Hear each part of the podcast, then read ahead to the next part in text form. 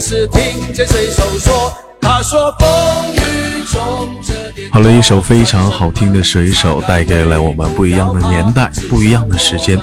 来自北京时间的二十三点整，欢迎收听本期的半夜相随夜曲篇，我是豆瓣，依然在祖国的长春向你们好。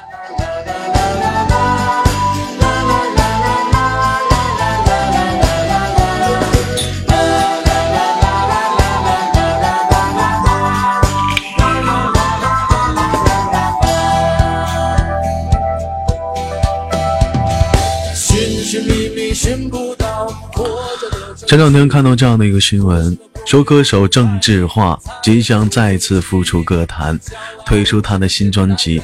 还记得曾经那个水手吗？还记得星星点灯吗？都是他给我们带来不一样的音乐。今天在这个独特的日子里，让我们一起回听他曾经辉煌的那几首音乐。自由的呼吸，耳畔又传来汽笛声和水手的笑语，永远在内心的最深处听见水手说：“他说风雨中这点痛算什么？擦干泪，不要怕，至少我们还有梦。”他说风雨中这点痛算什么？擦干泪，不要问为什么。擦干泪，不要问为什么。没错，风雨中那点痛算什么？擦干泪，不要问为什么。好了，送上下面一首歌曲，依然是那个年代的代表作歌曲。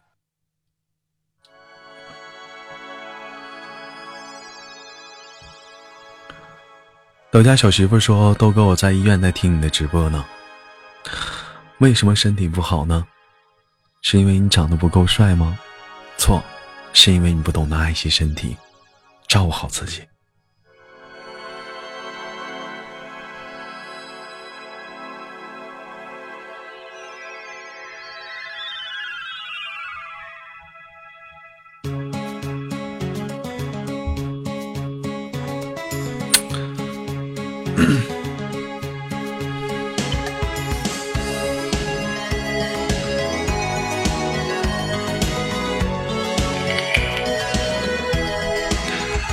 我们的导播发到互动平台上，还是那样的轻松的问候。当夜深人静时，亲爱的你是否已经在睡梦中呢？是否在思念着谁？又是否在深夜加班？让我们听着豆哥的故事，慢慢醒来，感受豆哥的温暖。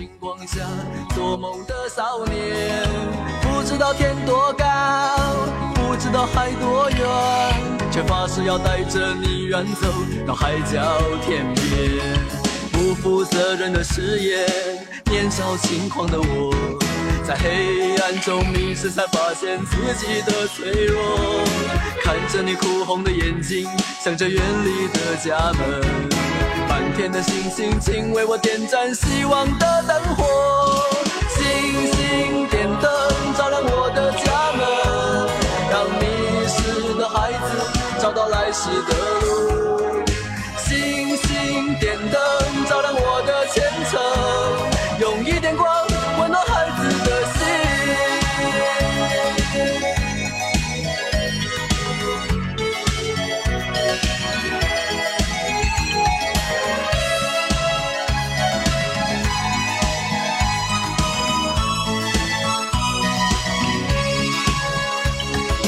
现在的一片天是肮脏的一片天星星在文明的天空里。再也看不见。天其实并不高，海其实也不远，人心其实比天高，比海更遥远。学会骗人的谎言，追逐名利的我。在现实中迷失，才发现自己的脆弱。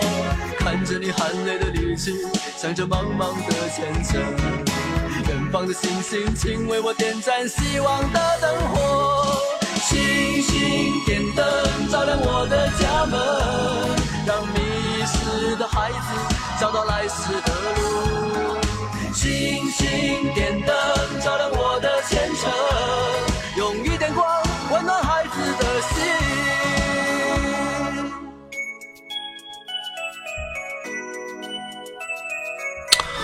好了，念第一篇微信是昨天发给我的，咱家的一个人不方便透露姓名了，因为通过微信我是不会念你名字的。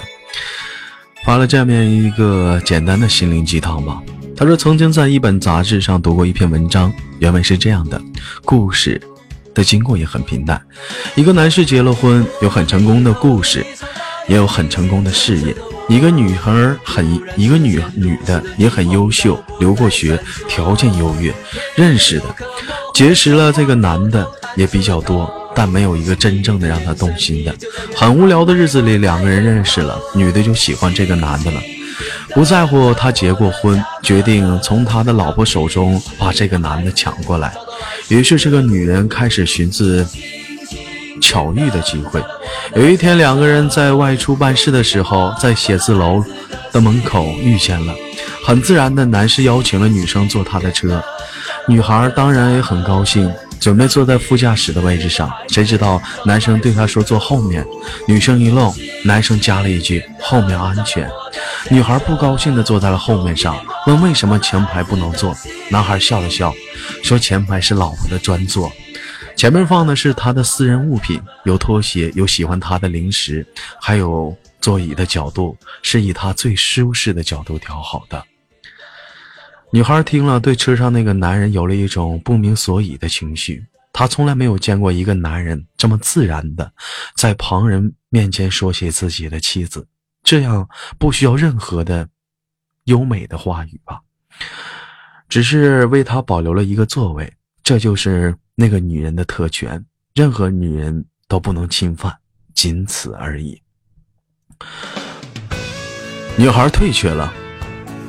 但也有了自己的目标，找一个能把副驾驶的位置一直保留给她的男人结婚，就这么的简单。仔细看完上面的故事，感慨万千。要是有一个这样的男人，是不是就可以少一些百折不挠的小三呢？有一句话说得好，女人出不出轨取决于她的男人，男人出不出轨取决于有没有机会，是这样吗？其实女人。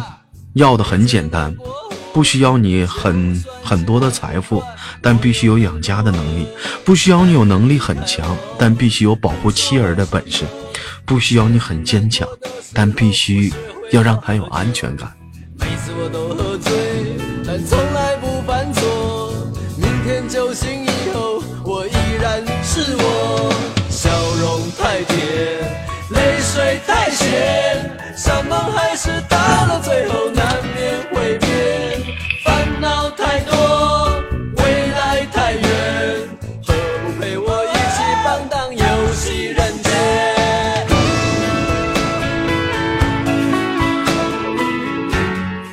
一个简单的故事，也有着不一样的深意。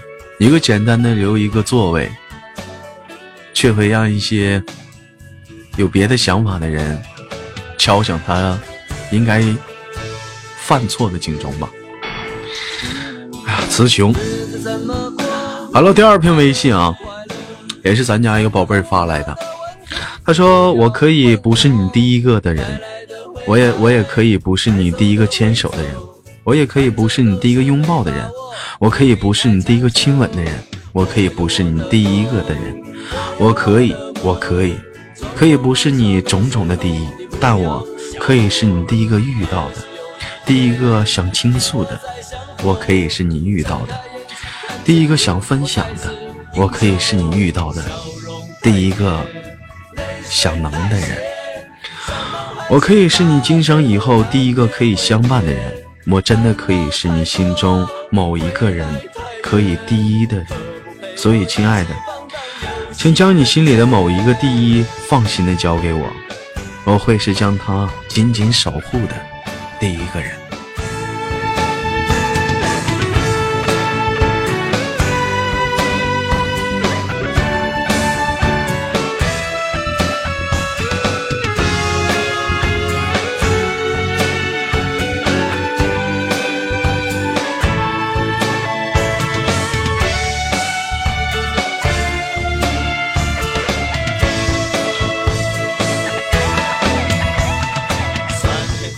好了，第三条微信依然是一个匿名的微信。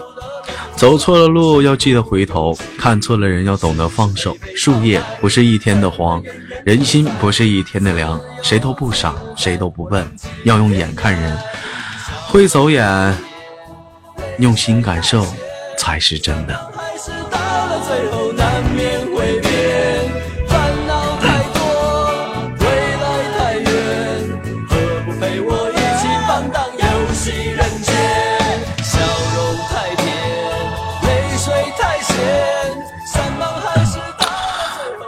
好了，看互动平台上，默念说：“起初我们揣着糊涂装明白，后来我们揣着明白装糊涂，并不是我们愿意活得不明不白，只是好事好多事情一用力就会拆穿，一拆穿就会失去。成人的世界总是那么的脆弱。”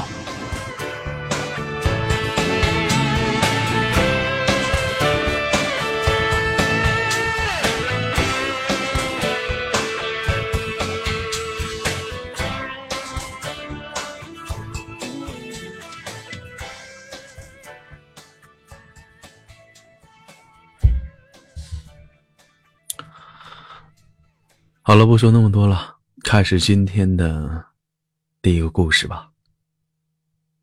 起飞。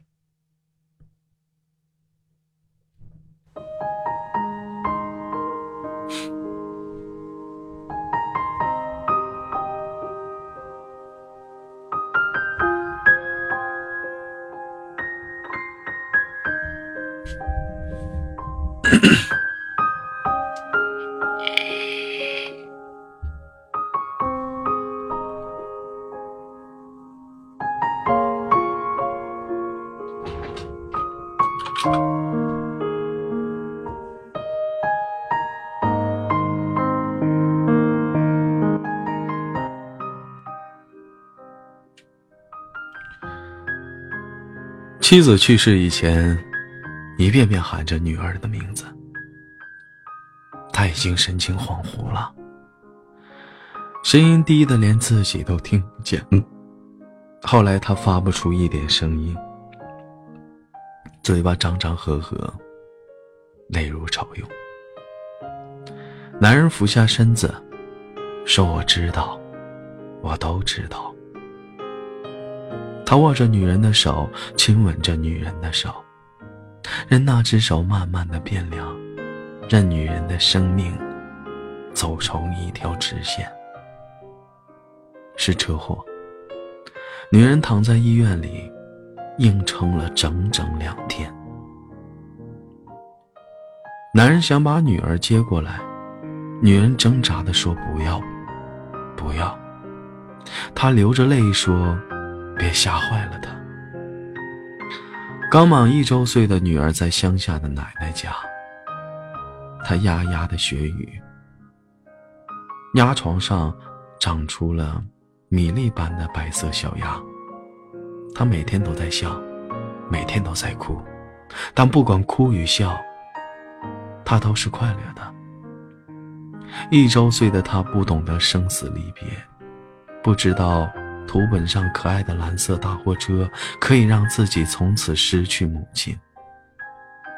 回到城市已经一个月以后，男人去乡下接她回来。公共汽车上，男人用拳头堵着嘴，无声的哭泣。怎么和女儿说呢？如果可以选择，他宁愿那货车撞上的是自己。假如没有女儿，他宁愿陪着女儿一起离去。假如女儿可以原谅自己，他宁愿和她说上一千句对不起。可是怎么和女儿说呢？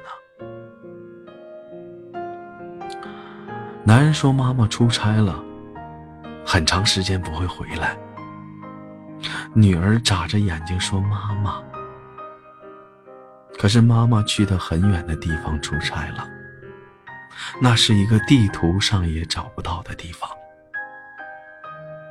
她需要很长的时间才能回来。女儿眨着眼睛说：“妈妈，妈妈。”男人扭扭过脸去看着窗外，眼泪无声的滑落。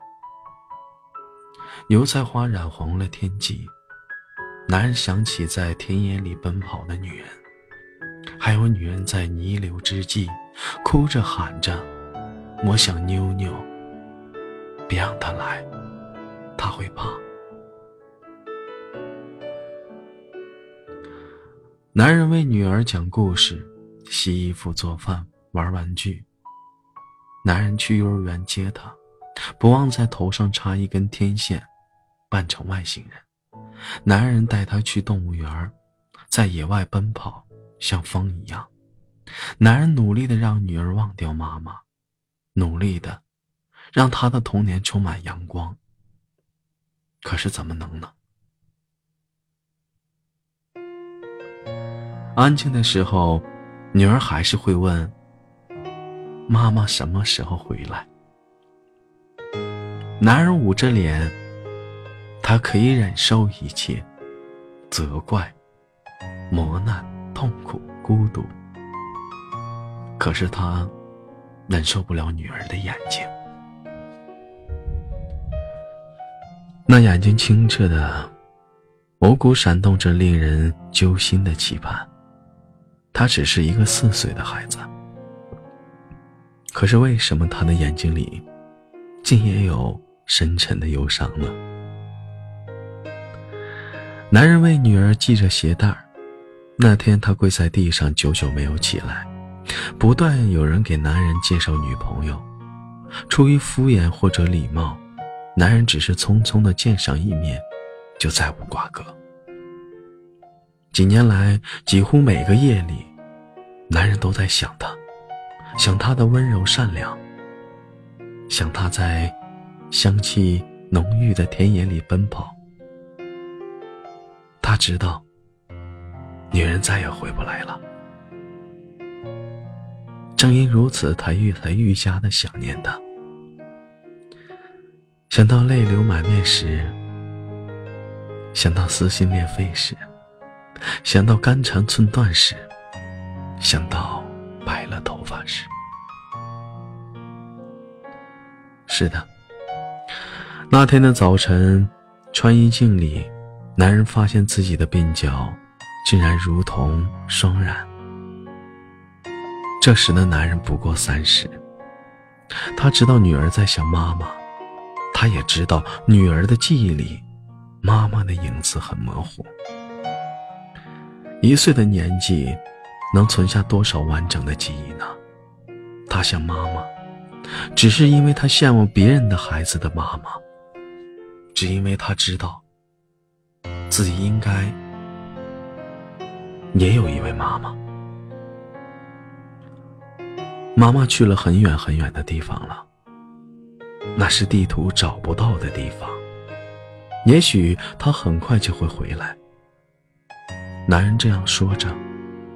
奶奶这样说着，邻居这样说着，幼儿园的阿姨这样说着，每个人都这样说。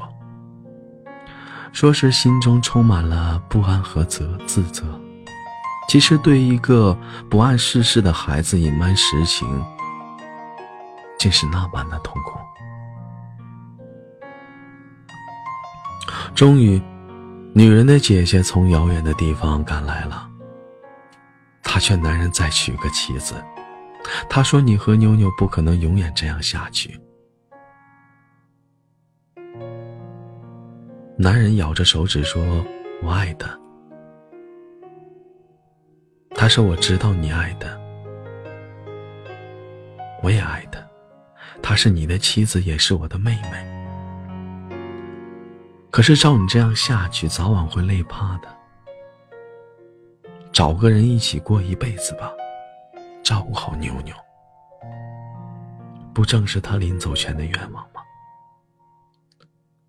男人说不出话来，低下了头，红了眼睛。照顾好妞妞，不正是女人的愿望吗？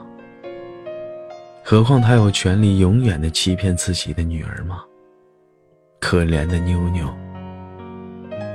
已经长到六岁了。男人真的遇到了一个好女人。女人安静内敛，优雅善良。女人陪他散步，陪他聊天，给他洗衣服，在幼儿园门口偷偷的看两眼妞妞。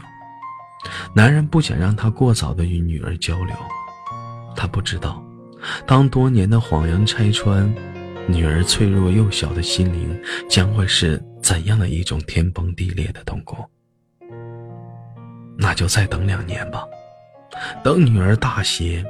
他想把所有的一切都告诉她，所以那天，男人笑着对女儿说：“妈妈就要回来了。”女儿愣着，似乎不敢相信男人的话。男人说：“可是妈妈瘦了。”牛牛还想起妈妈的样子吗？女儿歪着脑袋想了很久，摇了摇头。男人轻轻的笑了。有些心疼，也有些欣慰。他毕竟还是个孩子。女人拖着行李箱进了屋子，冲正在玩的妞妞张开了双臂，招呼她过来。妞妞愣是呆在了原地，表情竟然是有些拘束。男人说：“妞妞不认识妈妈了吗？”妞妞仍然不肯向前。男人说：“快叫妈妈呀！”妞妞冲了上前去，喊了一声“妈妈”，扎在了女人的怀里。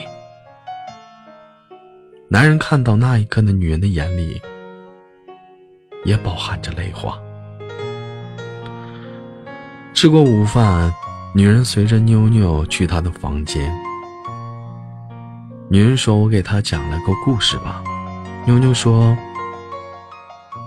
我知道你不是妈妈，你是他的朋友吧？女人一愣。妈妈她已经死了。妞妞认真的说：“我是听奶奶说的。前些天奶奶和爷爷说的时候被我听到了。只有爷爷和奶奶还有我知道，妈妈死了。”还有你，妈妈在我一岁的时候就死了，她回不来了。可是爸爸还以为他在很远的地方出差呢。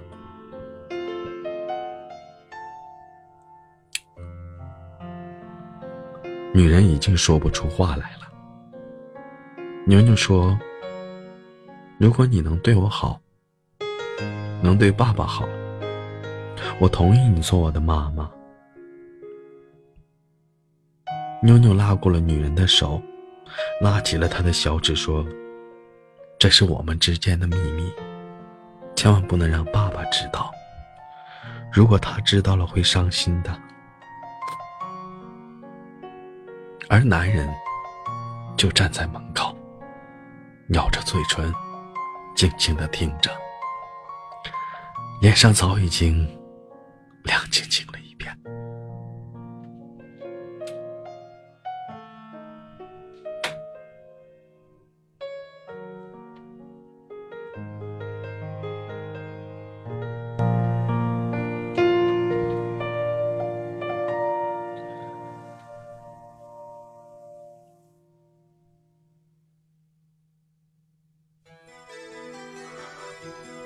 选文：豆家小慧。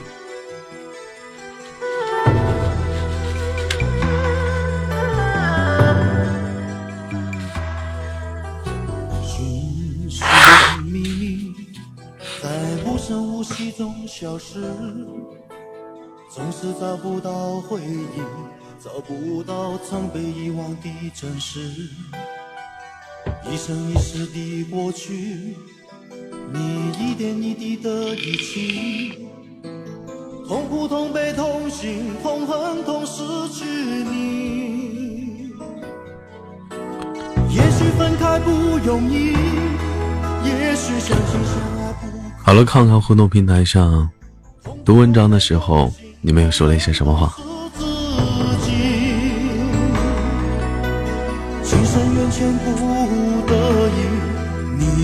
知道去珍惜，只好等在来生，再踏上彼此故事的开始。大当家说：“小女子不才，不知公子早已心系别家女子，此情一别，自是不会相见了。”嗯，朱莉说：“欺骗比毒药更致命，比落海更呛鼻，比剁比剁牙还崩溃。”，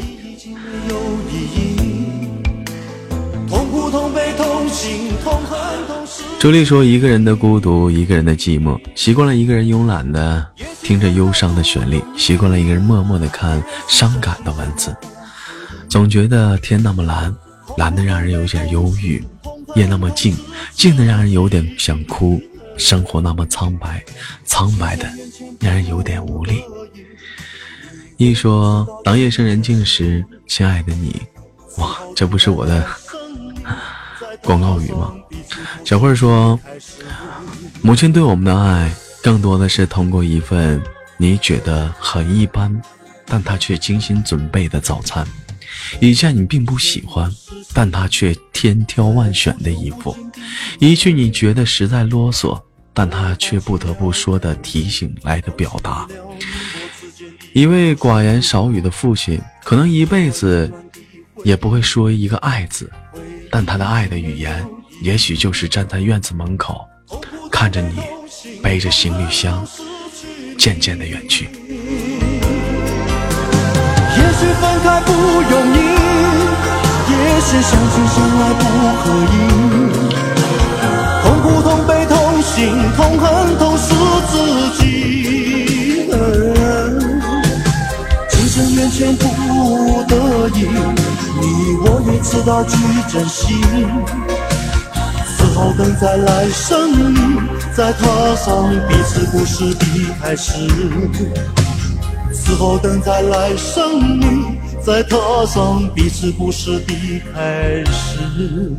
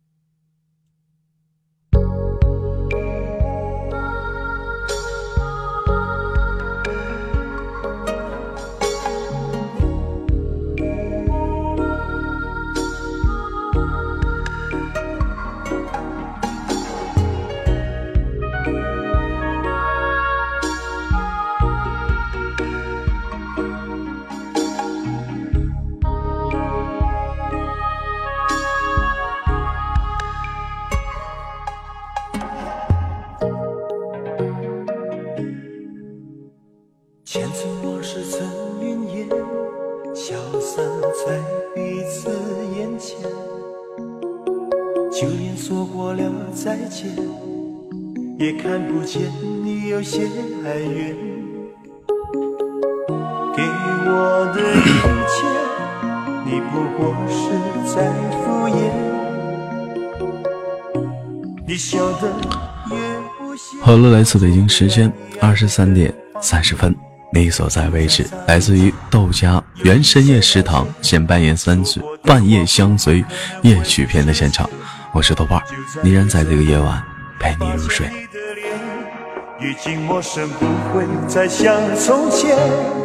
我的世界开始下雪，冷得让我无法多爱一天，冷得连隐藏的遗憾都那么的明显。我和你吻别在无人的街，让风痴笑我不能拒绝。我和你吻别在狂乱的夜，我的心。等着迎接伤悲。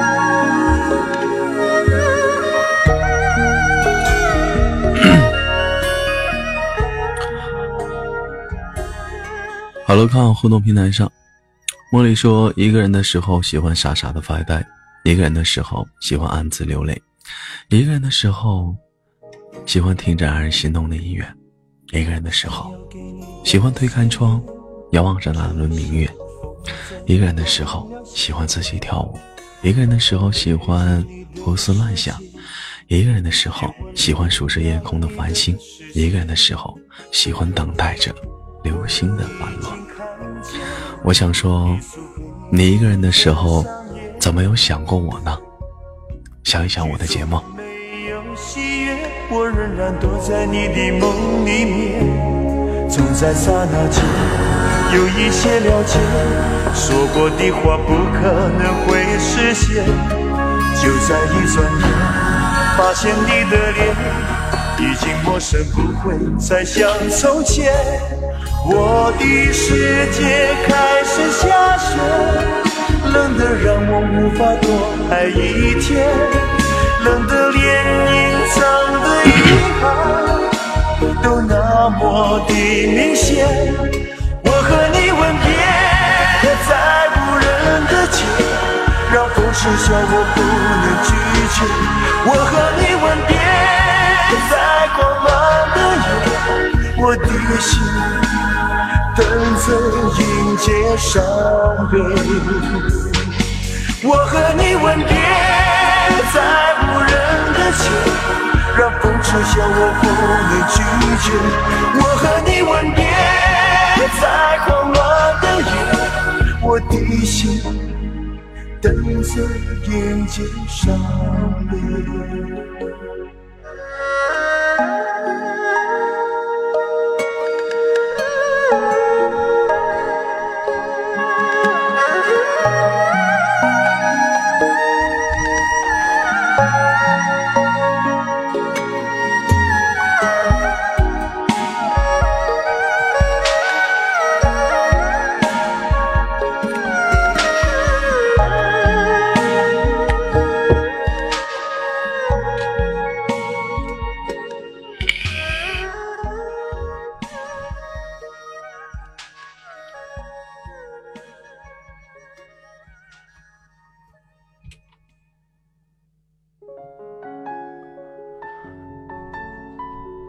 了，分享一篇短文章吧，也是咱家一位兄弟分享过来的一篇非常短的文章，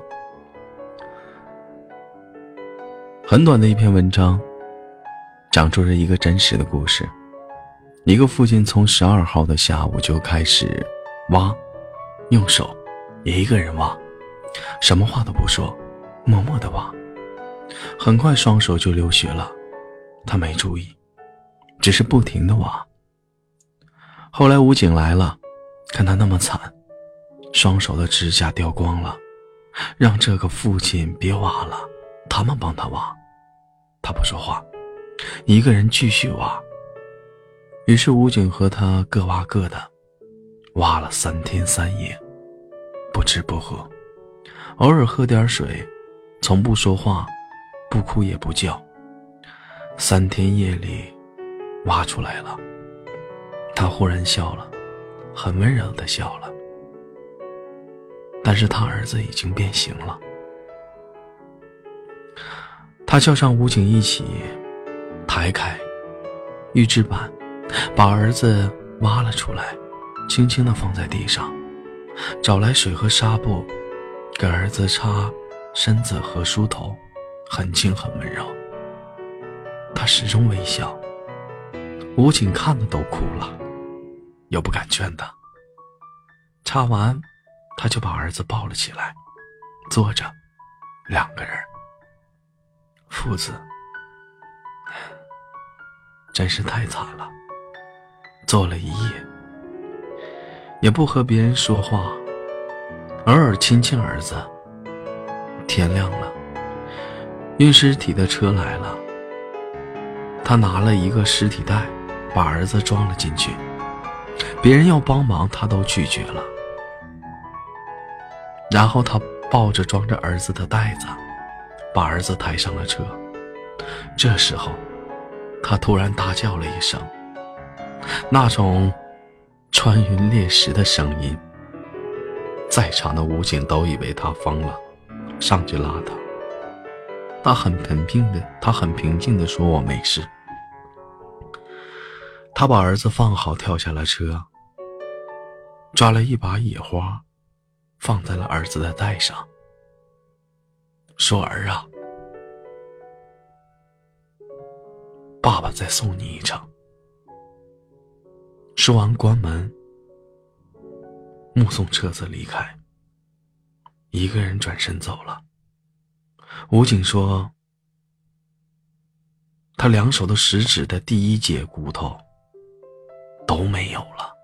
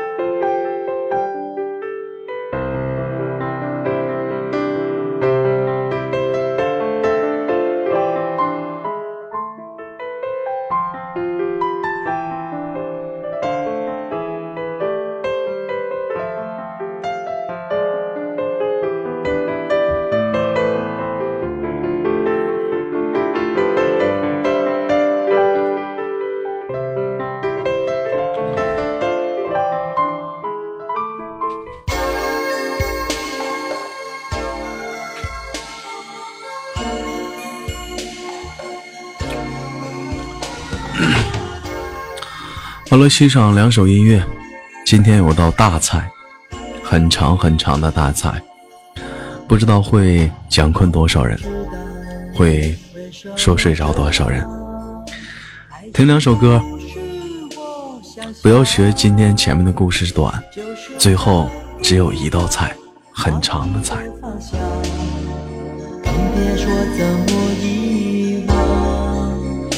站在雨里。泪水在眼底，不知该往哪里去。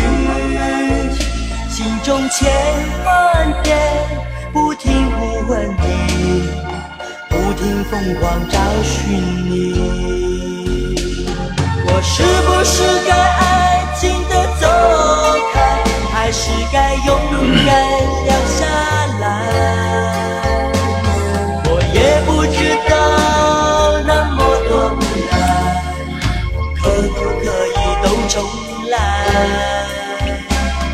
我是不是该安静的走开，还是该在这里？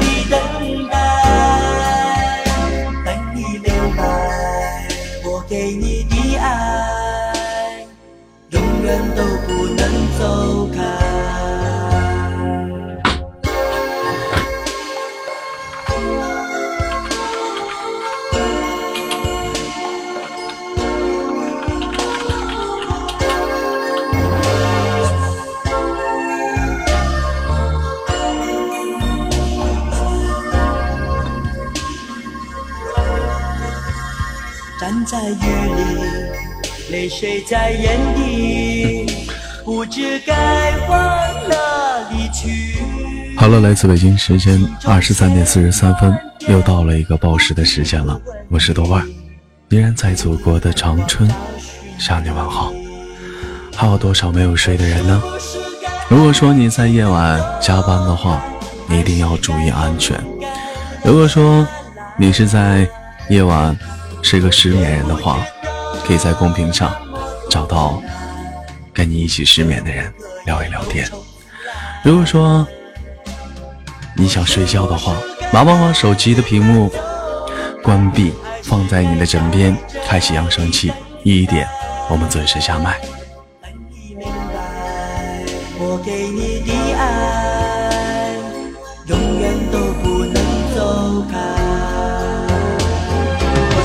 是不是该安静的走开，还是该勇敢留下来？我也不知道那么多无奈，可不可以都重来？我是不是该安静的？走开，还是该在这里等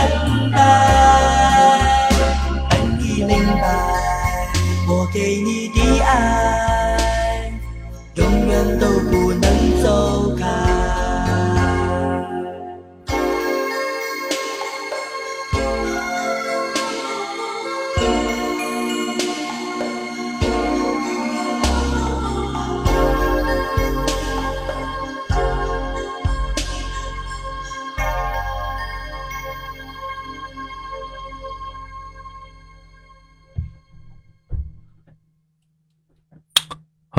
下面送上一首，依然是今天的老歌。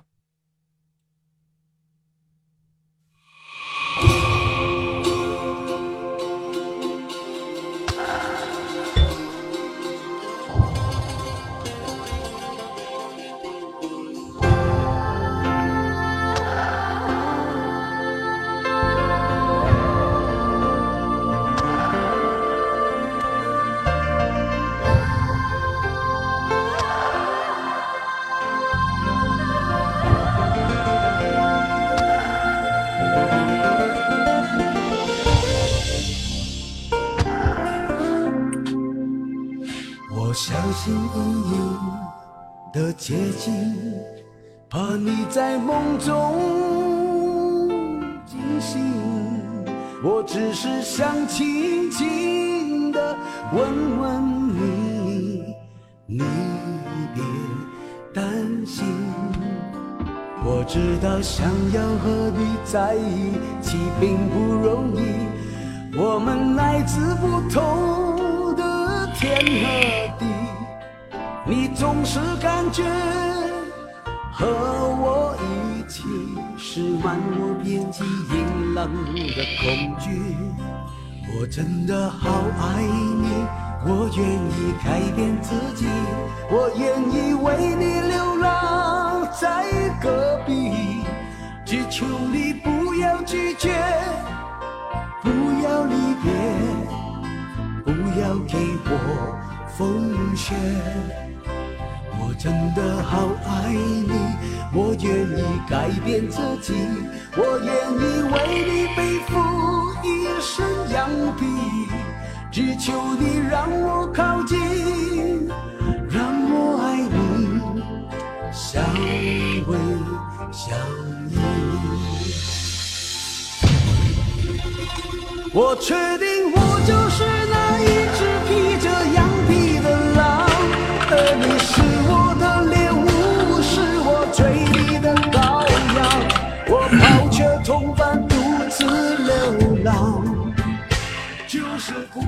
好了，看到我们的互动平台上，朱莉说：“孤独是什么？”有人说孤独是一种感觉，一种情绪；也有人说孤独是一种个性的浓缩，是一种寂寞的悲哀，是一种欲盖弥彰的表现。我说，孤独是一种心境，只是平和而心静的人，才能体会孤独是一种难得的心境。拥有了孤独的人，才能拥有真正的自我。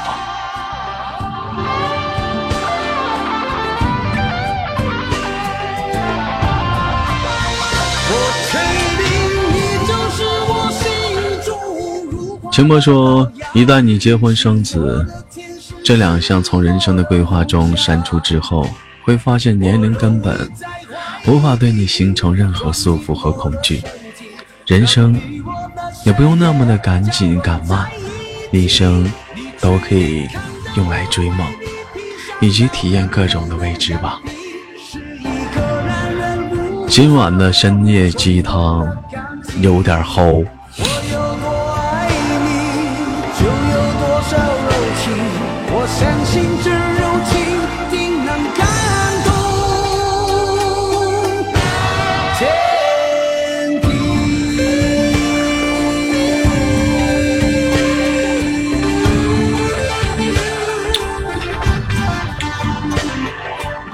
感谢闯祸的祝福，感谢呆呆，感谢四毛，感谢小梦，感谢大阿大达。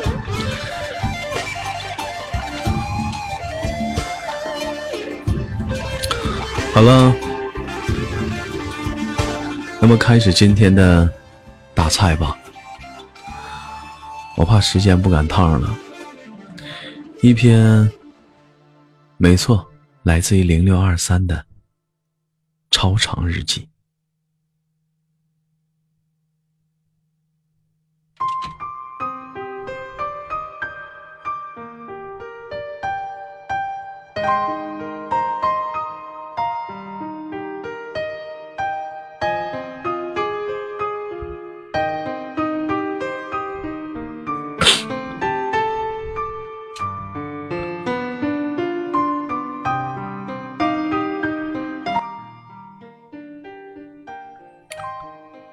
和母亲的最后五十五天，作者刘都。九月十六日，母亲因为腹痛，已经在三门峡中心医院住院一周了。经过四次的洗肠、CT、胃镜、肠镜各种的检查，被折腾的不成样子了。可是后依然没有查出病因，我人在洛阳，心里却满是焦虑，想着周末去看看他。母亲向来是娇弱，受不了这些罪的。昨天加强了 CT 报告出来了，强叔告诉我，是胰腺胰腺上长了个东西。我起初并不在意，当时我还不知道，胰腺这个毫不起眼的存在，对人的威胁竟然有多大。昨晚刷微博，吐到了，突然看到了一天热搜，从肚子腹痛到癌症，可能是仅仅只有四个月。突然心感到非常的揪住了。点开了之后，有一条说，遗传癌最主要的病症就是腹痛。联系到母亲遗泉上长了东西，一种不好的预感瞬间像一座大山压得我喘不过气来。一夜无眠，戒烟一年多的我下去买了包烟，一根接着一根的抽。查遍了网络上几乎所有关于遗传癌的信息，越查越觉得母亲的症状相符。我知道，当你害怕发生什么事时，它往往一定会发生。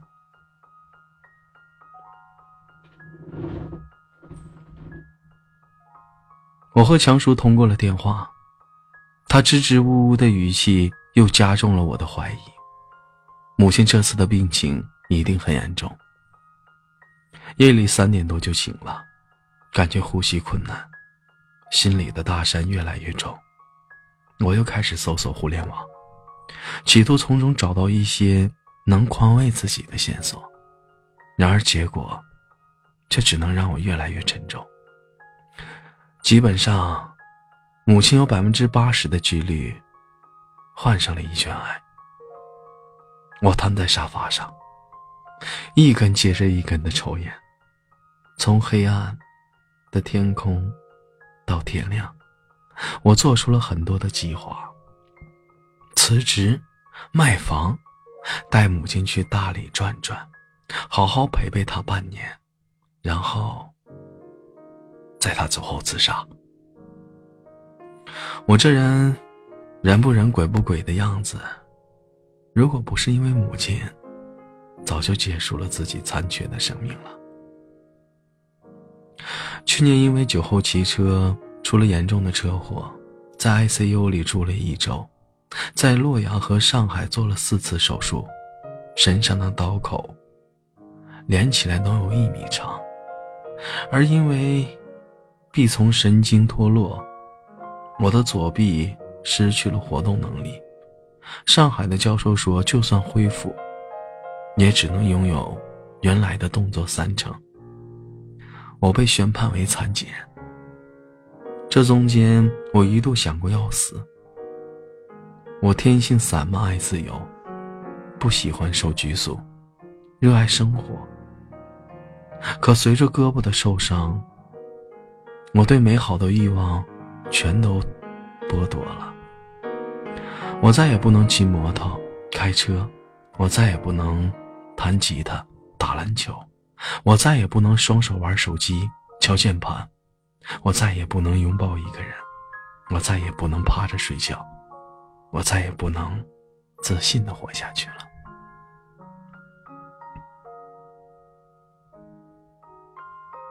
我买了氰化钾。在一个清晨，准备结束自己。路过客厅，我透过母亲虚掩的房门，看到她侧卧熟睡的身影。我突然想到，我走了，这个女人怎么办呢？这么多年，我们娘俩相依为命。我看着她安详熟睡的样子，脑海中反映出很多很多的回忆。我想起当时在医院的走廊，来往的人流中，母亲死死地抱着我，那只不会动的胳膊，生怕会被别人碰到，像抱着珍宝。我想起我做肌电图时，电身。扎进肉里的来回搅动，我疼得涕泪纵横。母亲看着我，泪珠一颗一颗的往下滴。我想起胳膊拔钢钉时，母亲怕我疼，把我一个大小伙子像小孩的像小时候一样抱在怀里。我想起太多的点点滴滴了。我藏好了毒药。暗下了决心，要为母亲好好的活下去。可是呢，这个我要为她活下去的女人，却活不下去了。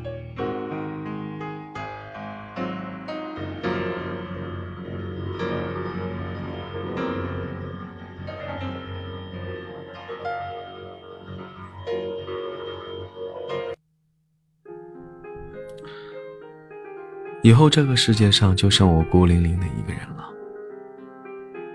早上出发前，母亲让我帮她带上衣柜里的运动服。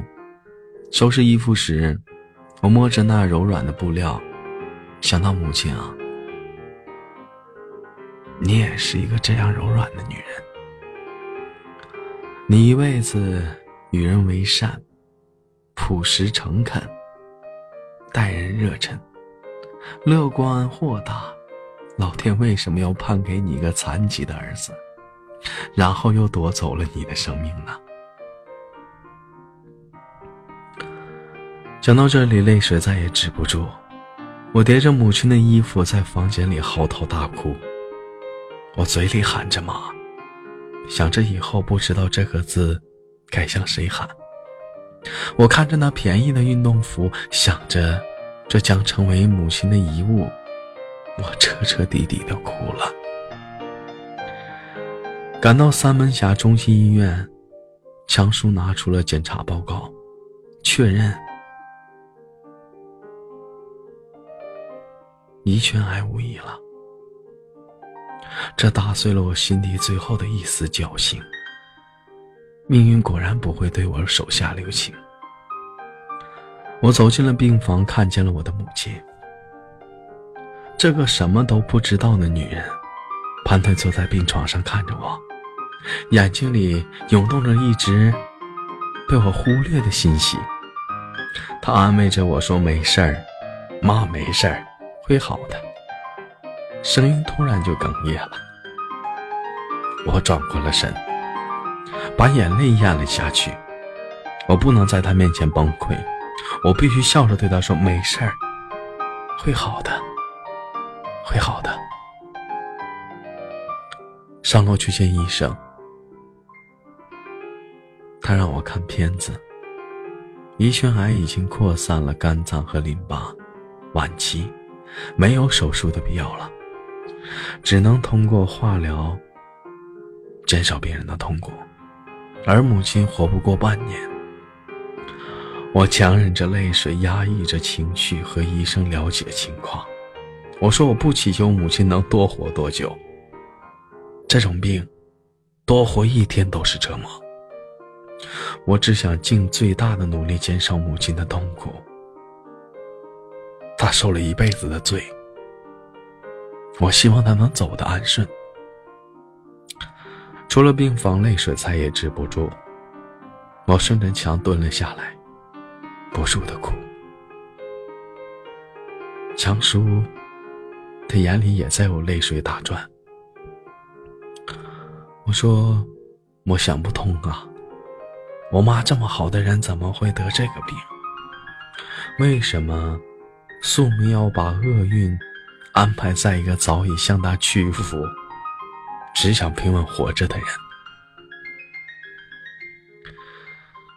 把水龙头打开，洗了把脸，我笑着进了病房，告诉母亲：“医生说问题不大，只有调整好心态，积极治疗，不会有事的。”母亲笑着说：“我就知道不会有啥事儿。”我的泪又差点涌了出来。下午，来探望的亲戚都走了。母亲说，他想出去洗个头，在病房一周没洗了。在外面，我一路拉着他的手。我已经几十年没拉过他的手了。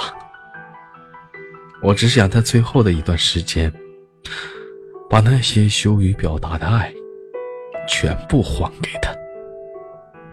虽然我知道，这辈子我怎么样都还不清呢，都还不清了。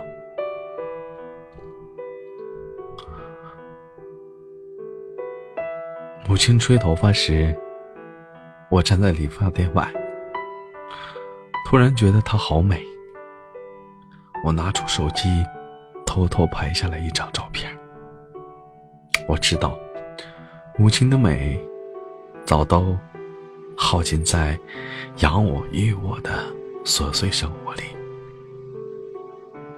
我只是想记录下最好的日子里，她的每个样子。我只是想在她走后，我能有东西可以怀念的。我的母亲。她就要离开我了。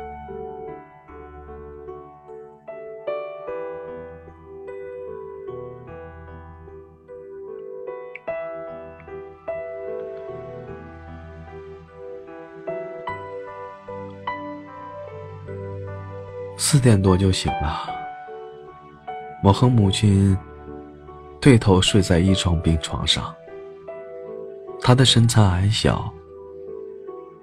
倒也宽阔。我听到母亲那细细的作响，起身看到她掐着腰，知道她又犯疼了。我掉了个头，躺在她旁边，母亲就把头靠在我的肩膀上，像个孩子。我听着她的呼吸逐渐平稳，泪水开始打转。母亲就靠在我的身上，就像小时候靠着她一样。母亲老了，其实是小了，她病了。像个可怜的孩子，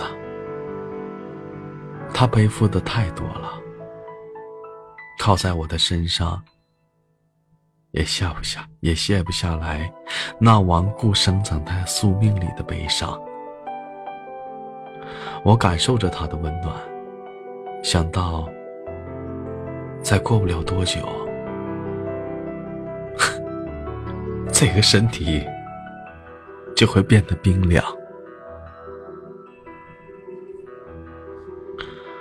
天亮的时候，止痛药的效果彻底的散去了。母亲疼得厉害，她用头抵着床角，眉头紧锁，额头冒汗。我看着母亲的样子，忍不住的又哭哭了一场。我不知道为什么上天要这样对她，为什么要折磨一个如此善良的女人。我洗了一把脸。回来，坐在床边，紧紧的握着母亲的手。可我发现，我的力量根本传递不到她那儿。她紧锁的眉头，就像刀子一样，狠狠的插在了我的心上。吃了止痛药，母亲逐渐的变了舒缓，她无力的。卷卧在床，像经过了一场战争，被狠狠的命运挫败了，无助而又无力，一触即碎。朋友知道了我的情况，给我给我转钱，我没有收。他说：“你太要强了，啥事儿都自己扛。”我却苦笑。我是要强，可是再要强，也争不过命啊。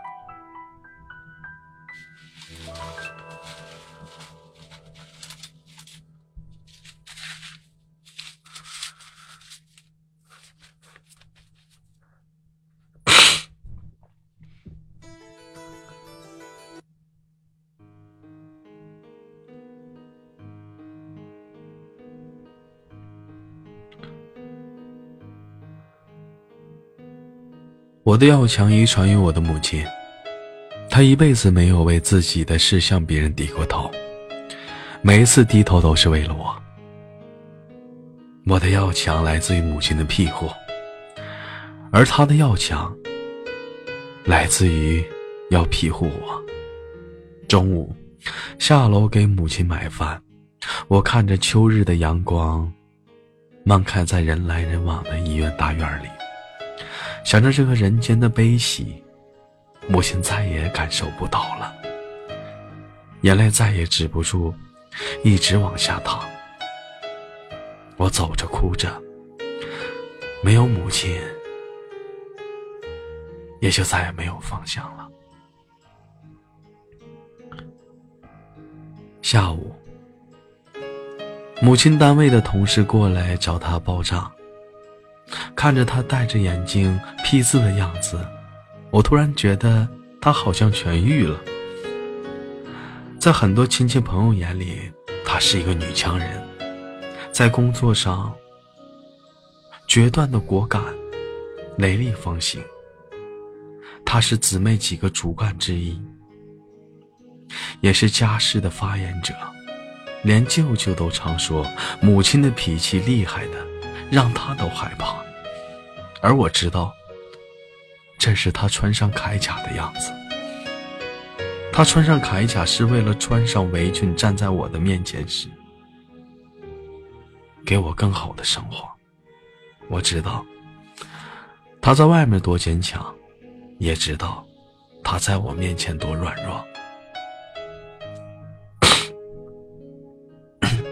不好意思打扰下，羞涩在吗？小羞涩在吗？麻烦我把我给你发的红，我给你发的图片发在公屏上，谢谢。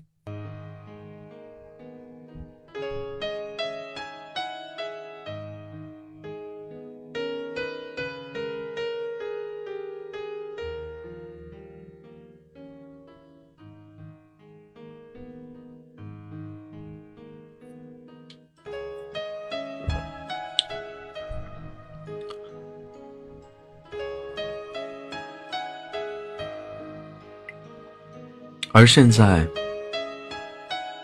她不再是个女战士，她只是一个需要保护的弱者。她脆弱的就像命运逐浪里的飘萍，被推向一个冰冷的深渊，而我只能站在岸边，看着她离我越来越远。我的母亲。再也没有意气风发的样子了。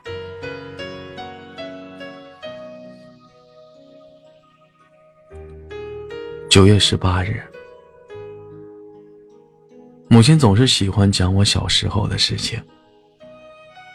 以前我总是不耐烦的听，今天陪她在花园里散步，她又讲了，我笑着听着，附和着。狠狠的记着，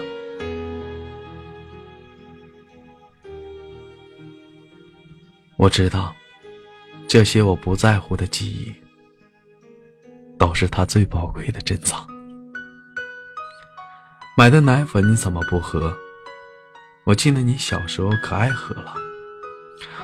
妈年轻时在卢品厂上班那段儿，家里很多红心奶粉。你总爱拿手抓一把，放嘴里干吃。母亲说着，脸上泛起了微笑，眼神飘向很远很远，好像看到了童年的我。我知道，在母亲的眼里，我永远是个孩子。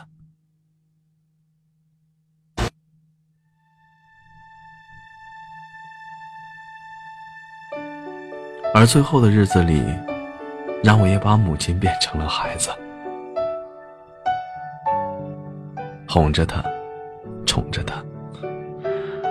这二十多年，我对她太不好了，总是不等她说话说一半就打断。现在想想，我的不耐烦，竟是那么的残忍。好朋友专程跑来帮我。陪我回洛阳卖房子，去郑州转专家问诊。在车上，我一直试图，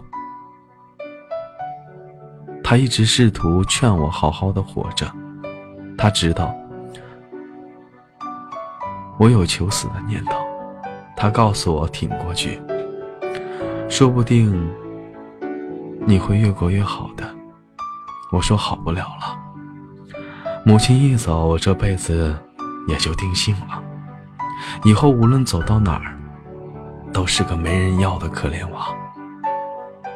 我不敢想母亲走后我会怎么样，我也不知道自己能不能迈过这道坎儿。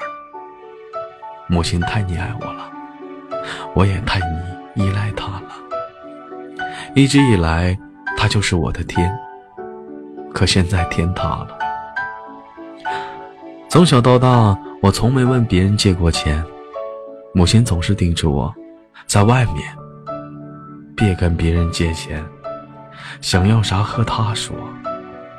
我知道母亲要强，她不希望自己的儿子跟别人低头，不希望日子因为钱的事情受委屈。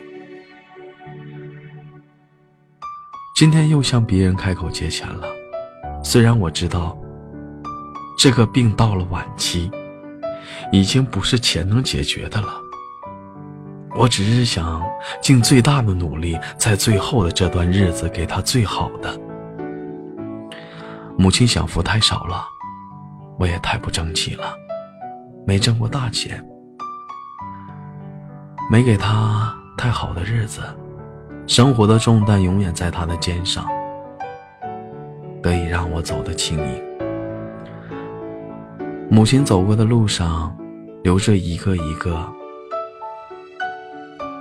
背负重压出的深深的脚印，这脚印跟着她走，成了我心里的窟窿。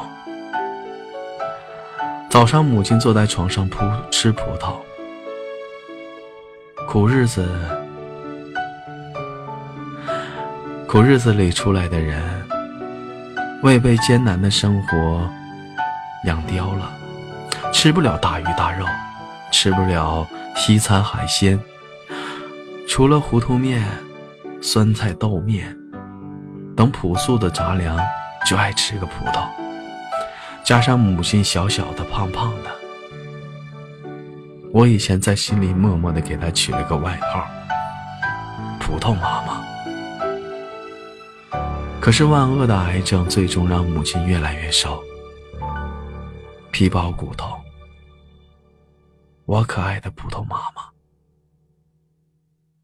正在命运的风华里，逐渐的脱水萎缩，最终林去如一截枯木，我都不敢想象她往后的样子。她的胖胖的。小小的葡萄妈妈，再也回不来了。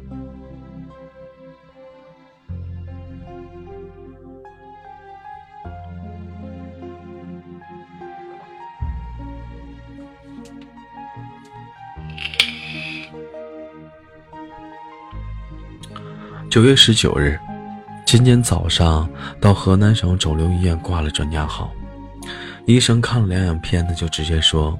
没有手术的条件了，直接化疗。化疗也不一定有用。到了现在，每个医生的每一次诊断，就像是一记残酷的审判，像大刀一样狠狠地砍在了我的心上。综合其他类的病人的情况，我知道，母亲没有任何的可能了。命运没有留给我们一丝侥幸的出口。回到了洛阳的家。我开始收拾东西。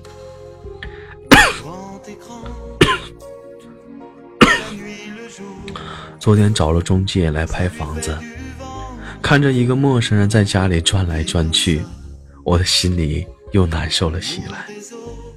记得房子刚装修好时，母亲第一次过来，我看见她背着我坐在阳台上偷偷的抹泪。我知道，母亲一定是在想。自己的儿子在洛阳，终于有个家了。这个房子是母亲的心血，是他从勤俭的生活里的一粒土、一粒沙省下来的，是他用自己的好日子给我换来的一个温暖的窝。为了养育我，太多的忧伤和拥华，惬意和自在从他的生活里脱离了出来。留给母亲的是一个枯瘦嶙峋、平素简朴的岁月，而我不得不卖掉它。母亲走了，我一个人住在了她的血肉里，在一个无亲无故的异乡，除了徒增伤心，还有什么意义？纵然我知道母亲走了，哪里对我都是异乡，我没有了根，没有了线。就这么在这个清冷的世界飘零，没有了家，再也没有了。收拾冰箱时，冷藏柜里还剩着母亲给我包着一百多个饺子，那是她半个月前来洛阳时给我做的，平均分成了七八个小包装，放在冰箱里冻着。我不会做饭，母亲总是怕我吃不好，总想着变着花样给我做。以前每次回老家，她总是大包小包的给我行李塞吃的，我总是不耐烦，说不要不吃。母亲的年纪大了以后，做饭有时过淡了，有时过咸了。每次给我做的饭，看我下第一口。他总是诚惶诚恐，害怕味道不好，不得我意。我说咸了，他脸上涌出了强烈的自责和气馁，嘴里嘟囔着：“我现在真是啥都想不，啥都弄不成了。”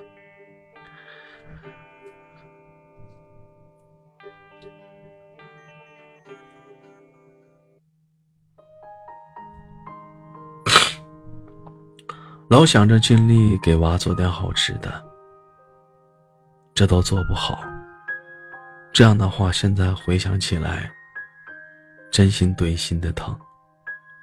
母亲啊，一辈子粗茶淡饭，自己基本没有对美食的欲望。对于她来说，仅仅是为了果腹。可是对于我，在她那里，却是天大的事儿。下午回到三门峡，见到母亲，突然觉得她的脸消瘦了很多，体重急速的下降。是胰腺癌晚期的病人，重要症状。刚做完穿刺的她还很虚弱，站都站不稳。我拿了钥匙，要先回灵宝。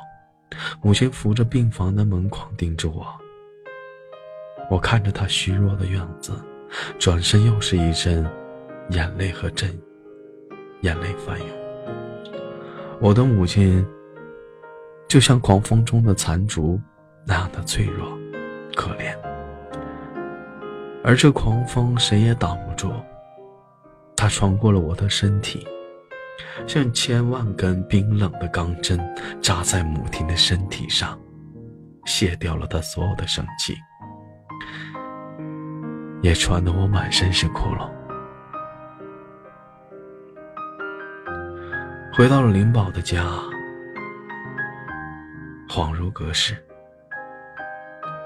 去年生伤后，我大部分时间在灵宝静养，在这里经历了由死到生的幽暗过程。今年回洛阳上班，我已经八个月没有回来了。我看着窗明几净的家，好像看到了母亲在家里打扫的身影，好像看到了那个手里活不能停、勤劳能干的母亲，那个健康有力的母亲，那个用了自己一己之力把生活打点的美丽祥和的母亲。我的母亲，她永远只能。留在睹物思人的回忆里，我永远失去他了。九月二十日，当活检穿刺病例报告需要两天时间，母亲今天回灵宝洗澡休息，在病房里一周没有洗澡，她很难受。母亲向来爱干净，印象中她在家里永远都是忙碌的，这儿查查，那儿扫扫。母亲的心，也和她对外在的要求一样，洁净清澈。她一辈子纯良简单，菩萨心肠，而这样的一个人，却得到了一个不匹配的命运。我连怨恨老天的力气都没有。如果说去年受伤后面对生命的作弄，我还有一争之力，要好好的活给母亲看，活给老天看，而这次，又一个更大的灾难砸在了我的心头，我真服软了。老天爷，我服软了，我争不过你。求你放过我妈吧。下午在母亲的单位，我的同事偷偷告诉我，要考虑母亲的后事了。我突然觉得母亲的走，离我是那样的近。我不敢想这样的事情，我不想去准备。我总觉得母亲能挺过来，我总觉得母亲命不该到此。我不敢想她躺在火化炉里冰冷的身体，我不敢想她会化作一堆寂灭无声的骨灰，我不敢想天人永隔中的天人永隔中间，隔着那么广阔无相的虚界，这虚界是那么的大。叫天天不应，叫地地不灵。妈妈的唠叨，我的思念，全都搅碎在这漫天、满地的气流里，消失在这茫茫的天地间，传递不过去。我不知道我怎么在一个没有母亲的萧冷世界中，一个人活下去。母亲的同事聊天时。感叹：“好人没好命。”他说：“母亲这个人一辈子都在付出，对这个付出，对那个付出。可是那么多让他付出的人，回报给他的却是无穷无动的索取，与不知感恩的背负。母亲的善良与柔软，就像一座血淋淋的大桥，让冷漠的人。”扔弃了在冰凉的世界，被借他赶路的人狠狠的践踏，流下的眼泪成了冷河，在他的心里瑟瑟的流去。下午，洗完澡的母亲状态有些好转，他又闲下来时，自己跑到单位四弄菜园摘菜。我看他艰难地踩在泥土里，好像每一步都是要摔倒了。弯一个腰，似乎用了一个世纪那么久。他一颗一颗地拽着地里的小青菜，嘴里说着自己种的菜没污染，回去给你做点儿。我没有阻止他，我知道，也许过不了多久。母亲连一颗菜都拔不起来了。母亲是向往田园的。这个小城市虽然没有大城市的浮乱繁杂，可人间的喧哗同样浸染了母亲几十年。今天，母亲躺在车后座上说：“等老了。”在农村的大院子里种点花花草草，养点猫猫狗狗多好。而母亲的这个梦，这个朴素的、谈不上欲望的愿愿望，再也实现不了了，因为他等不到老去的那一天了。我的母亲，她连老去的资格。都没有了。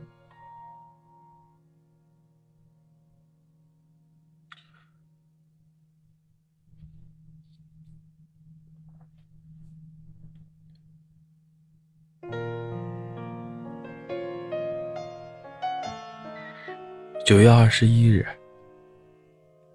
母亲坐在沙发上逗猫，边逗边和我说：“这猫要是能变成你的样子。”妈的病立马就好。我的愧疚和悔恨，从没有此刻的强烈。母亲的身体时好时坏，我没能给她娶个媳妇儿，没能让她抱上孙子，没能让她享受天人之乐，我没能过上一个平平淡淡、有妻有子的正常生活。还毁了自己的一条胳膊。我没能打好打点好自己，让母亲的心为我悬着，装不进肚里。我知道，母亲要走了，最放不下的人，就是那个活得乱七八糟的儿子。母亲不求大富大贵，可我连最基本的幸福。都没有给他。我是把母亲推向罪恶深渊的罪人。我的自以为是，不切实际，特立独行，不安天命，剥夺了母亲晚年的安顺，让她在一个不正常的轨道里越滑越远。而我没能给母亲的，再也给不了了。今天母亲的状况又差了，大部分的时间在床上卧着，吃着越来越少，吃完就吐。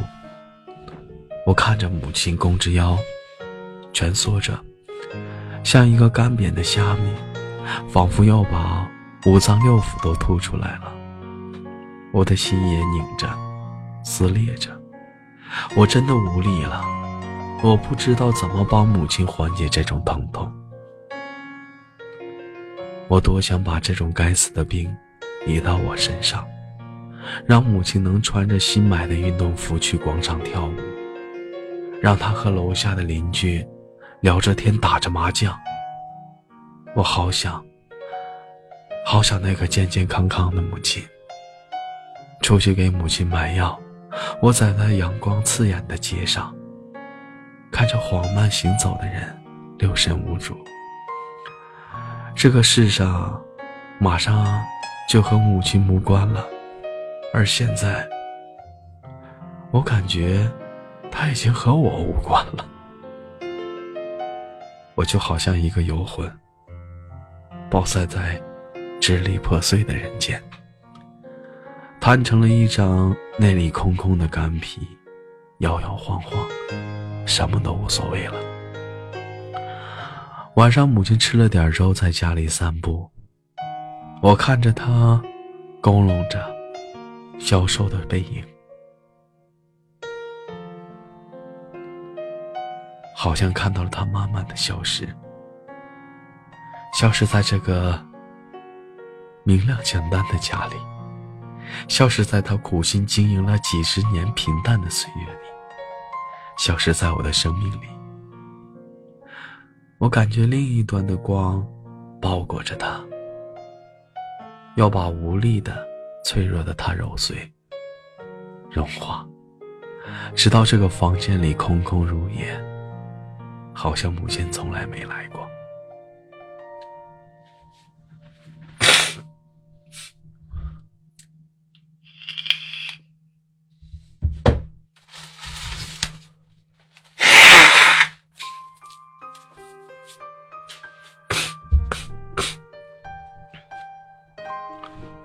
九月二十二号，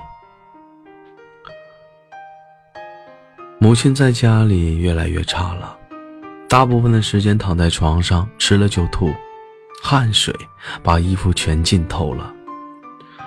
我说想回医院了，说守着医生至少不遭罪。女母亲说受不了罪，她一辈子工作安逸，平平稳稳，没有大富大贵。但也不至于辛苦为生，没干过重体力活，没吃过身体上的苦，所以这次的病对母亲来说伤害尤其的大。老天爷好像把积攒了十几年的磨难，一股脑的全灌进了母亲脆弱的身体里。她就像狂风暴雨中的一株小小草，被千斤重的冷水打湿、打蔫儿。直到碎进了泥里。下午到了医院，在病房的楼下碰见了一个十多年没见的老同学。他看着我脖子和手臂的刀口，又了解了母亲的病情况后，满眼的唏嘘。我知道，他也许在想：我怎么成了这样？是啊。十几年前，我也没有料到我会活成这样。去年的车祸带走的，不仅是一根完好的胳膊，还有不一部分原来的我。我再也不是那个无所顾忌、自信洒脱、随性乐观的人了。我剥离了追求、热爱、向往，让生活变得轻手，把欲望降到最低，从而让自己能在一个减速的日子里活过。我要为母亲活下去。我学会了一只手做菜、洗澡、剪指甲、穿衣服、系鞋带。我适应了每天坐公交上下班。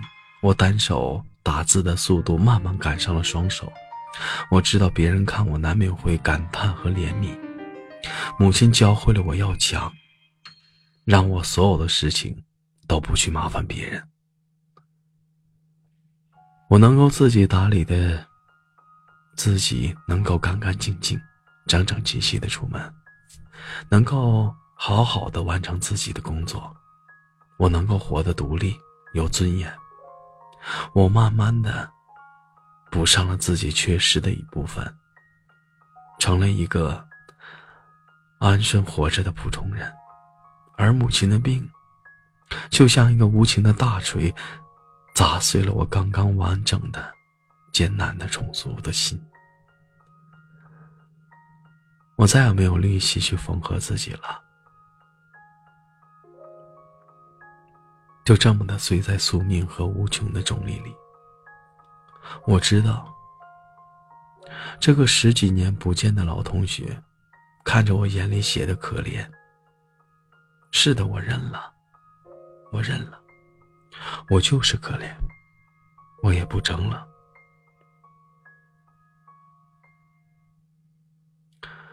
启程去三门峡时，母亲在前面走着，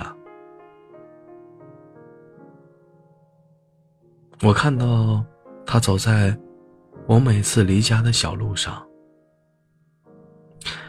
想起了每天去外地上学。上班时，母亲总是攀在家里的窗口，看着我背影消失在小路上，而这似乎是我第一次的背影，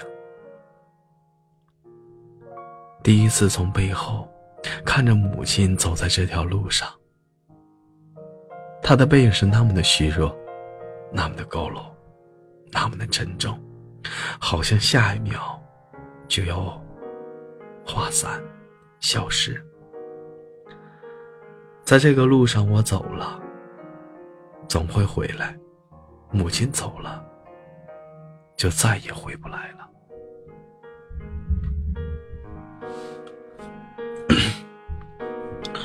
九月二十三日，母亲在医院通过输液打止痛针，状态有了好转，面色红润。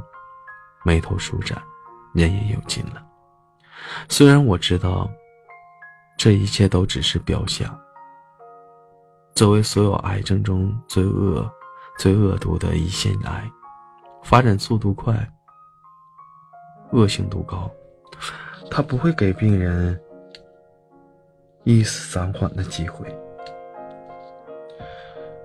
癌细胞正在向母亲的体内飞速的分裂、扩散。肆无忌惮地侵蚀着母亲的生机，直到抱她吞吃。医生的治疗方案出来了，说考虑到母亲的身体，准备采用放疗和介入性化疗结合方法。而我咨询了省肿瘤医院的专家和上海的医生，都主张直接静脉化疗。这两种方案，针对没有手术条件的。胰腺癌晚期病人，有效率都很低。然而，这个连亿万富翁都战胜不起的病，降临在了普通的家庭上。我能做的，只有一步步的做出艰难的选择。尽管，无论怎么选，都不会有一个好的结果。母亲的生命，就像手里的一秒冷烟。我把拳头裹出了血，也握不住，留不下，眼睁睁地看着生命中最重要的人慢慢的消失。这消失的过程中，他的每一次疼痛，每一滴眼泪，每一个苦楚的样子，就像是一把带锯的刀子，一下下的把我凌迟。母亲走了，我会活成什么样？我还会不会活下去？我不知道。我只能看着眼前，只敢看着眼前，把一辈子的生命凝结待在最后的短暂的日子里。饭后，母亲在外面散步。我去买完日用品回来，看到他从停车场的暗处一步步的向我走来，我的心里一阵酸楚，按住了眼泪的翻涌。我迎上去牵住了他的手。我们娘俩对生活没有野心，母亲对于生活的从容和寡和从容寡欲影响了我。我们都想做个有吃有喝的普通人，过个平平淡淡的小日子就够了。然而现在，就连天底下最平凡的生活，我们都没资格拥有了。下午，母亲打了止痛针，舒缓地躺在床上。这是她这些日子里难得清静的时刻。我看着她安详的样子。就像狂风暴雨中摇摇欲坠的小船，终于找到了一个避风港。那港口灯明明是暗的，就像母亲的生命之光，在强大的自然力面前忽明忽暗。我的母亲，如果她熄灭了，我的世界就再也不会亮了。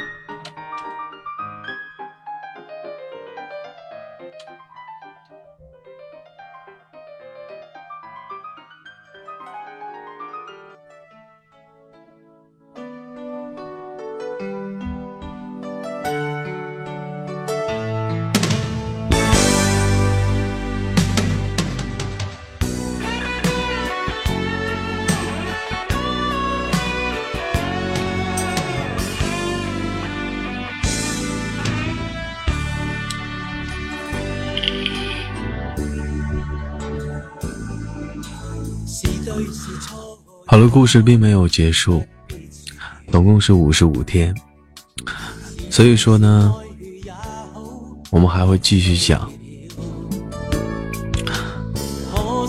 但是你只是今天一天讲完，是讲不完了，所以说呢，为了时间有限，剩下的故事下期节目一同分享。记住，讲到了九月十四号。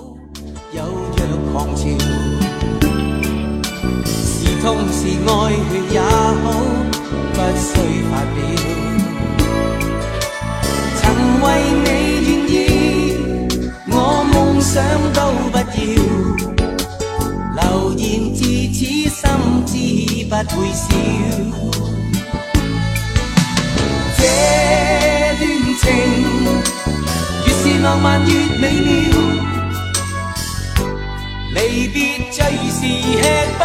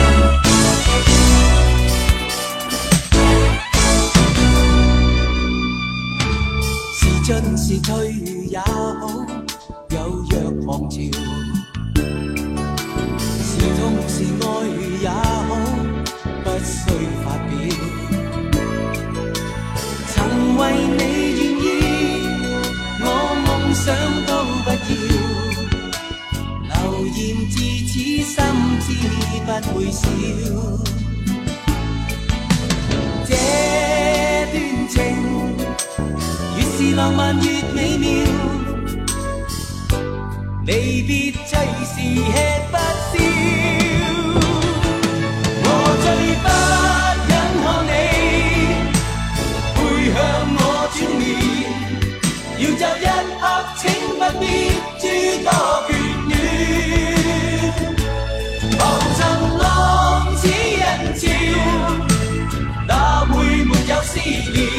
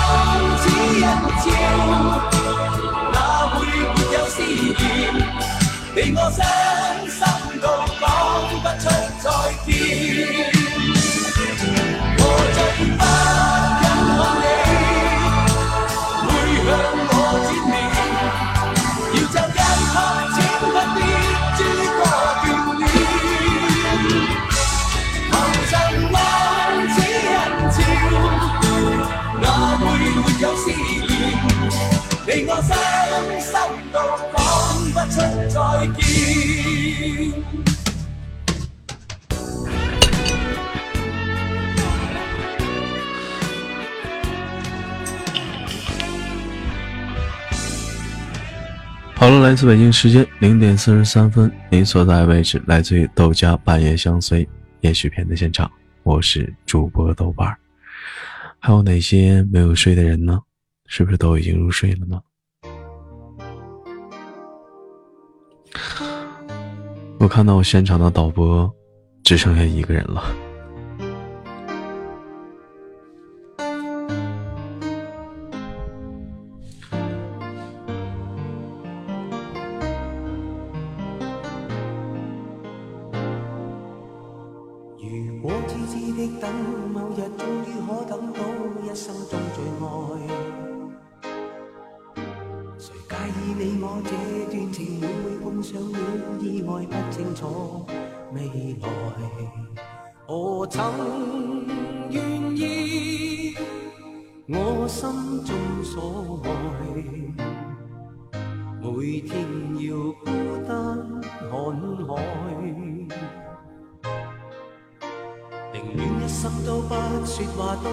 Con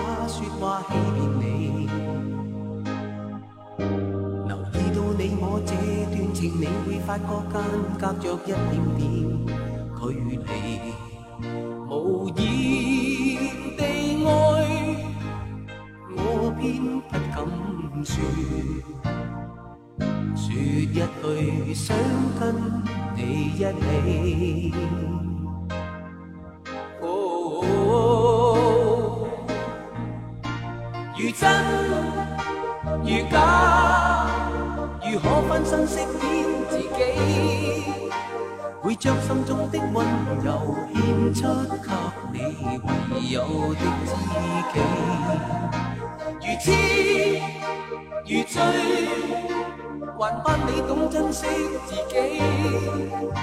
有天即使分离我都想你我真的想你。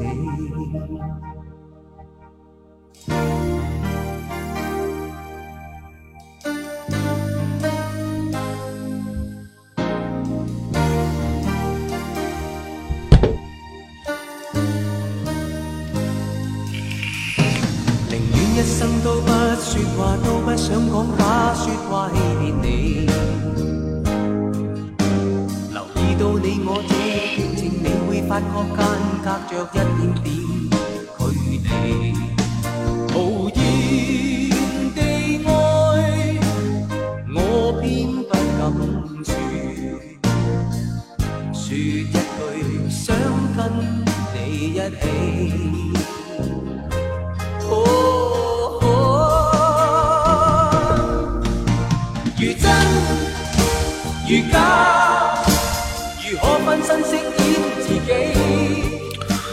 好了，看互动平台上我读文章的时候，你们又发了些什么呢？我们一起往上翻一翻，真快，导播都不 听节目都听睡着了。第一条，秦博说的是我想我妈了。小的时候，我妈做的饭，我总是挑三拣四的，啥都不吃，就吃零食。现在出来了，在这个车水马龙的城市里，每顿饭都是饿了才想着去吃饭。没有妈妈做的饭香，也没有人催我快来吃饭，真的好怀念小的时候的生活，无忧无虑，爸妈都在身边的时候真好。我记得我听过这样一句话：再香的饭，永远是家里的饭，因为吃妈妈的饭容易发胖。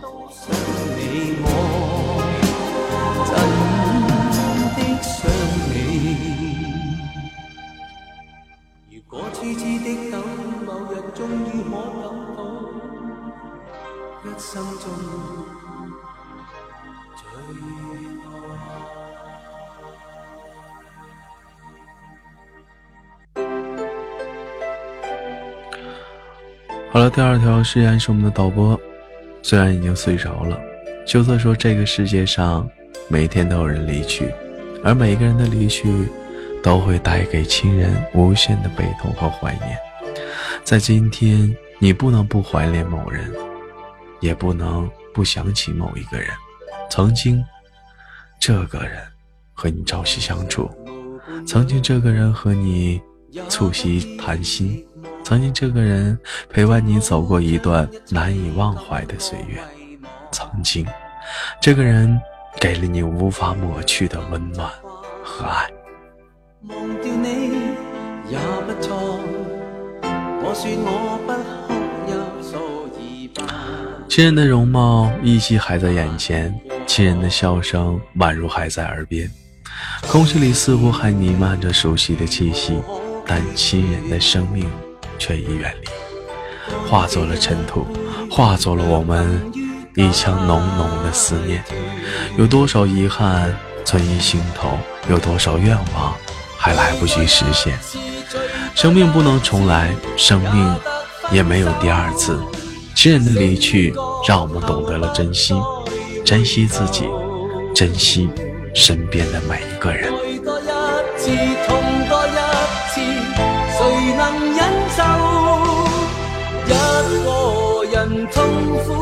已足够。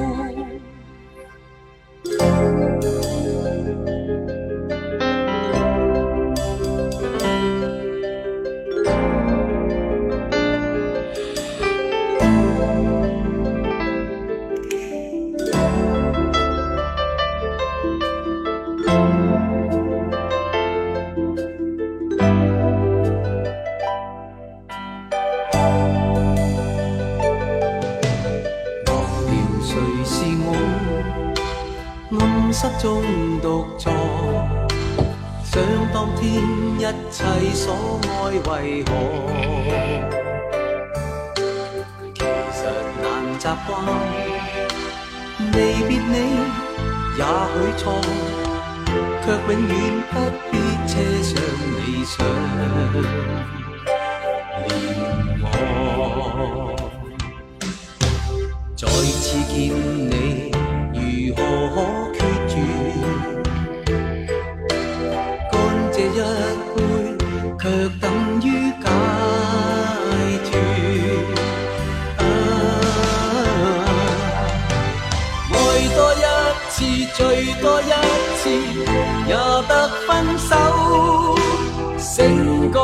后不再回头，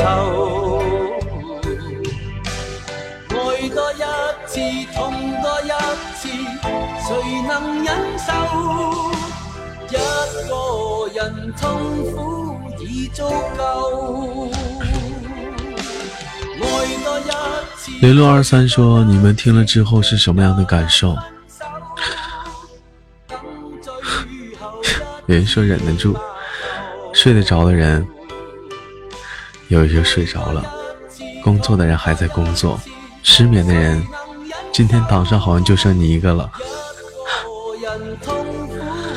唉。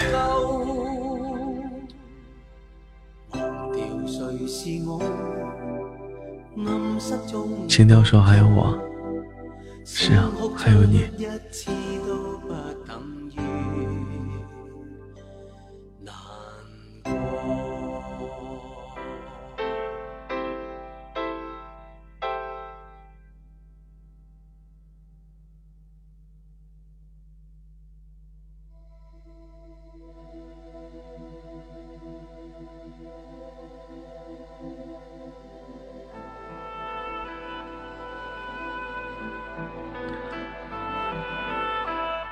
欢迎斟茶做酒，你好，欢迎收听，来到半夜相随。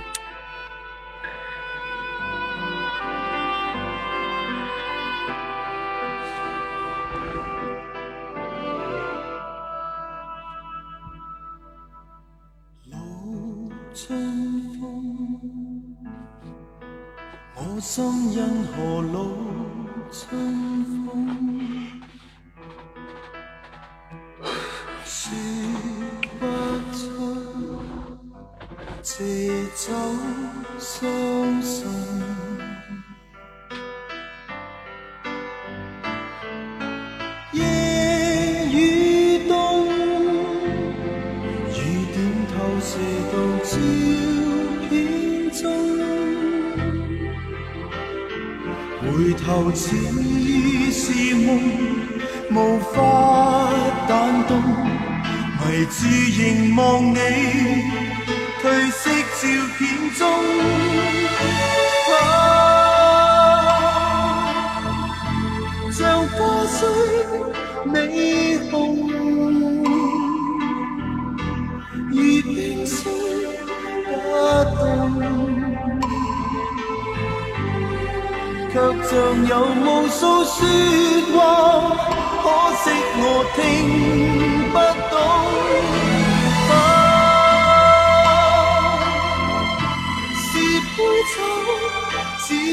梦，或可心真空，何以敢真？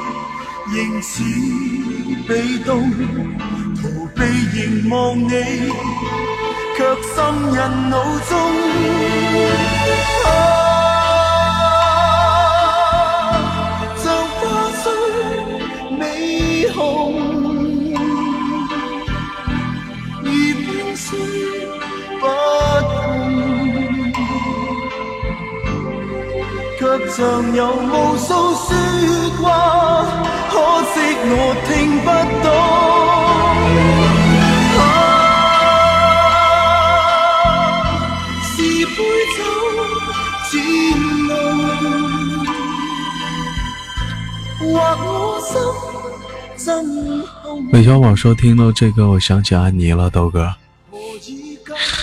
安妮，是游戏里的吗？”好了，来自北京时间零点五十五分，今天的节目就到这里了，感谢大家的收听。在节目的最后呢，送上一首歌曲，伴随着这首歌曲的同时，今天的节目迎来了尾声。感谢所有人的陪伴，感谢深夜加班的你，祝你这个夜晚注意安全。如果说失眠的你真的不能再陪你了，如果说你是睡觉的，祝你晚安，好梦。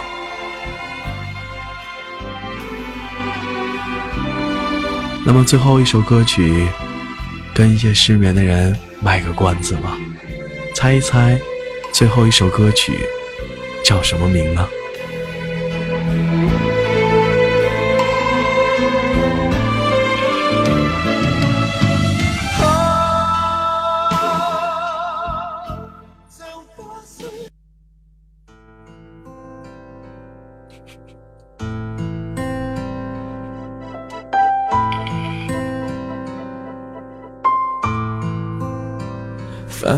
华山遁入空门，折煞了世人。梦偏冷，辗转一生，情债有几本？如你默认，生死孤单，孤单一圈又一圈的年轮，浮屠打断了几层，断了谁的魂？从纸本一盏盏灯，倾塌的山人，容我再等，你是转身，等就像只等你弹一曲古筝，月纷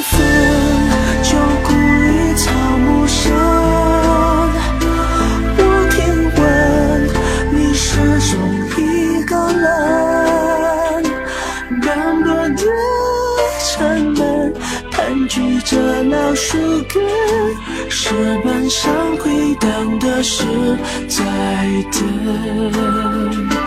雨纷纷，旧故里草木深。我听闻你仍守着孤城，城郊牧落在那座野中，缘分落地上的是我们。听青春迎来笑声，羡煞许多人。那时的温柔不肯下笔都太狠，烟花易冷，人事已分。啊，你在问我是否还认真？悬念和泪是今生，还有谁在等？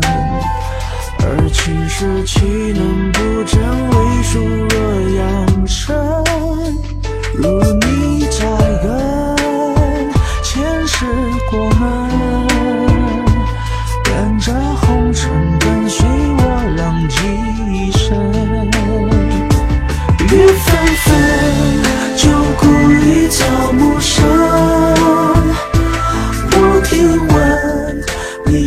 中一个人，斑驳的城门，盘踞着老树根，石板上回荡的是在等。